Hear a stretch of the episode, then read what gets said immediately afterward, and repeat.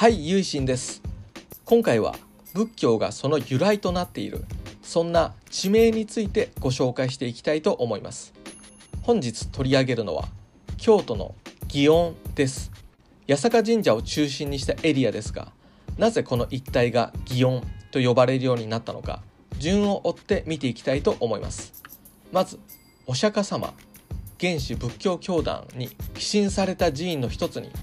祇園少女と呼ばれるものがありました。平家物語の祇園少女の鐘の音でも有名ですね。日本人はこの祇園少女を五頭天皇牛の頭の天の王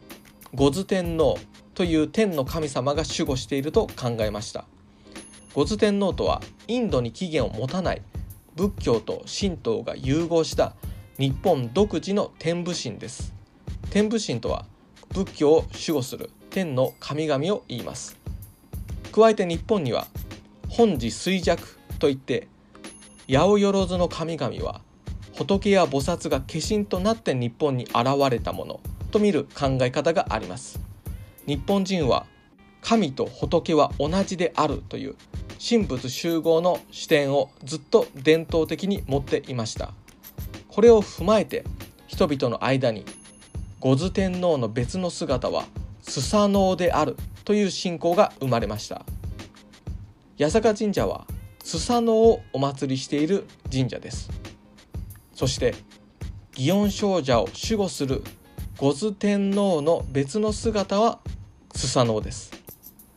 ですので八坂神社はもともと祇園社という名前で親しまれていたのです。それゆえこの祇園社周辺のことを祇園と呼ぶようになったというわけです。明治時代の神仏分離令仏教と神道をはっきり区別させる。によって名前が祇園社から八坂神社に変更されました。明治政府は国をまとめるものとして神道を重視したので神社から祇園少女といった仏教色を消したかったのだろうと思われます。しかし人々の間には祇園の名前響きが残り続け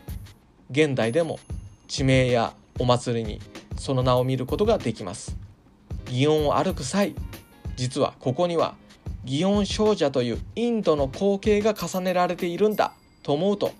何ともまた味わい深いものがあるでしょう。合唱。何万ダブ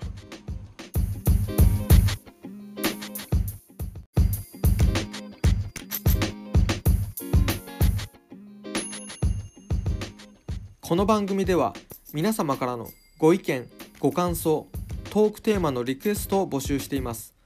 宛先は概要欄にある僕の Twitter アカウントまでリプライや DM でお待ちしております。